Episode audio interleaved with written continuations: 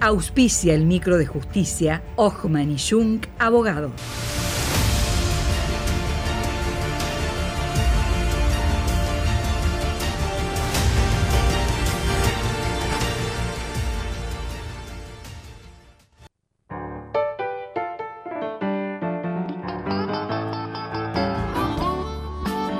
Fallos, tribunales, expedientes. En el 2000 también, Juan Cruz Varela.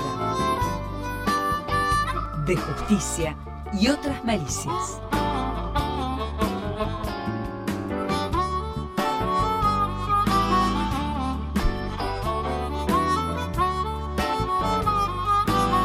Lo escuchamos, Varela. El año pasado, el, más precisamente el 7 de mayo, un sábado, nos despertamos con una noticia que eh, nos hizo acordar al episodio de aquella aquellas tres personas en un cajero automático sacando dinero con un montón de tarjetas de crédito. Es la que hacía esta operación idéntica. Era una señora que después se supo era la pareja del eh, secretario de Finanzas del Sindicato de los Trabajadores No Docentes de la Universidad Nacional de Entre Ríos. Apuner. Apuner. Oscar Adrián Meinier. ¿Por qué traemos a Meinier a la, a, la mesa este, hoy?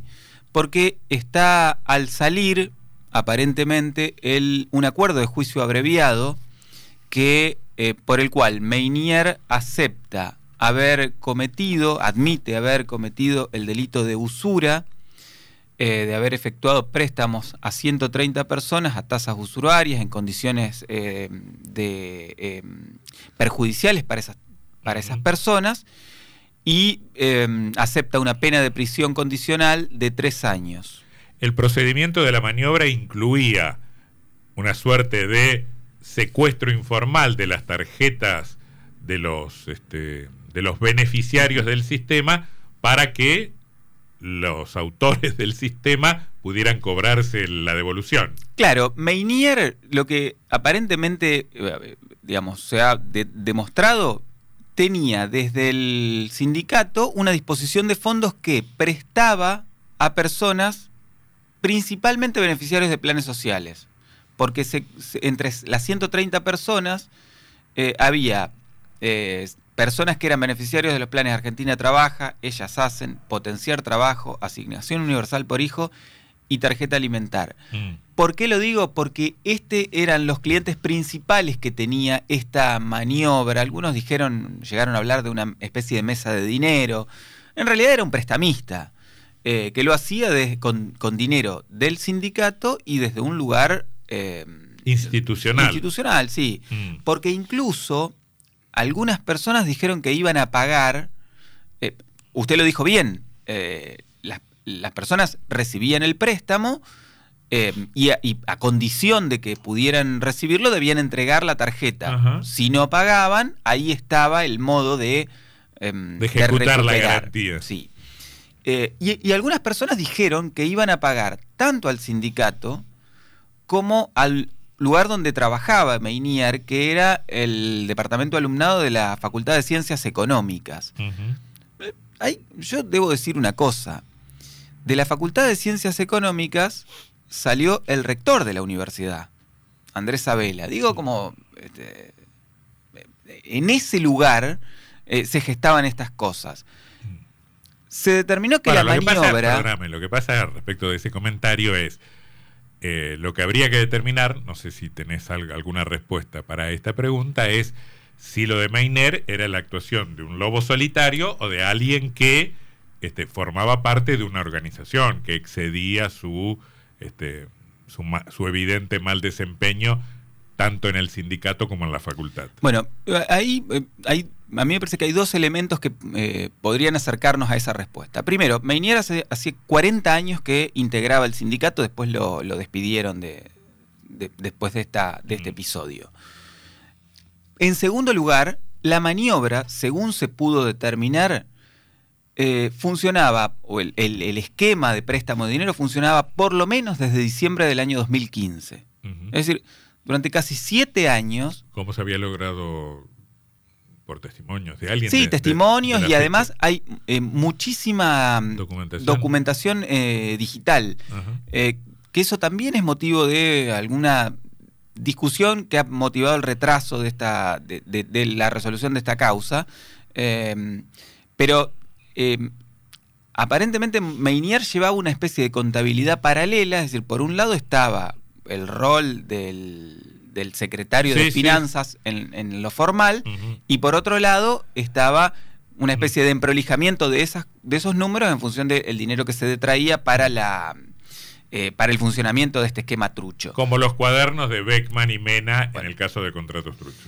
Eh, entonces, es difícil pensar que si durante siete años funcionó un esquema así, alguien tan avesado como Héctor Coronel, secretario general del sindicato, no lo haya podido advertir y a nadie le haya llamado la atención en la facultad la presencia de personas que nada tenían que ver con el ambiente universitario sí, golpeando la pagar puerta de alumnado para hablar con Meinier. Eh, digo, esos son, me, me- me parece elementos... Sí, son eh, detalles. eh, sí, sí, sí, pero que ilustran un poco eh, el contexto en el que funcionaba esta, esta este esquema, digamos, de, funcionamiento ilegal. Bueno, Meinier, eh, en, en el, en el mismo este, acuerdo, se dispone también el decomiso de una suma bastante importante que tenía Meinier en su poder en el momento del- de los allanamientos que se hicieron tanto en su casa como en el sindicato, eh, de 405 mil pesos.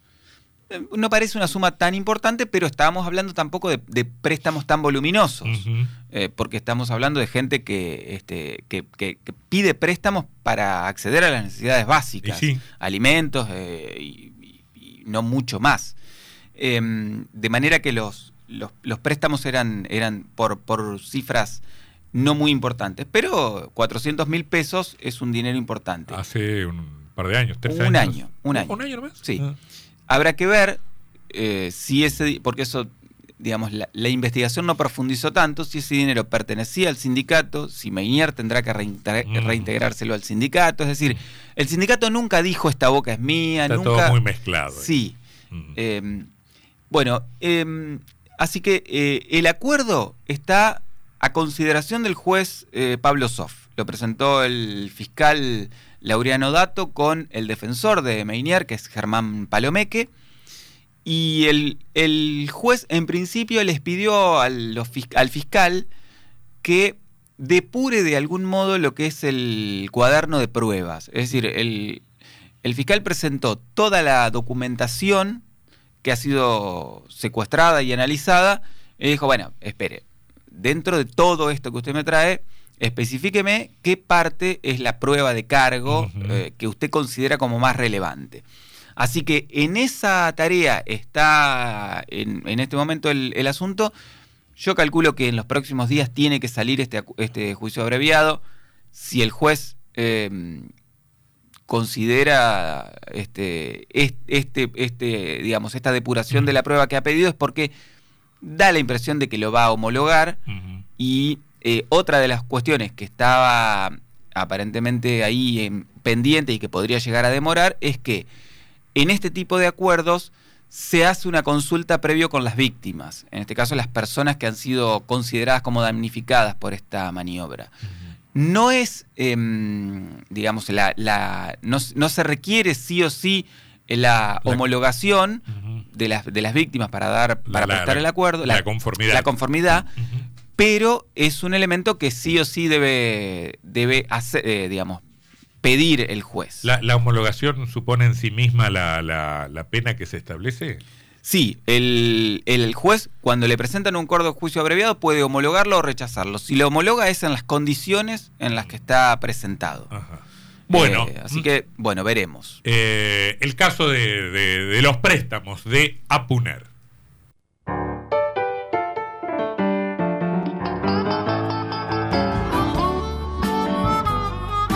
De justicia y otras malicias. Juan Cruz Varela.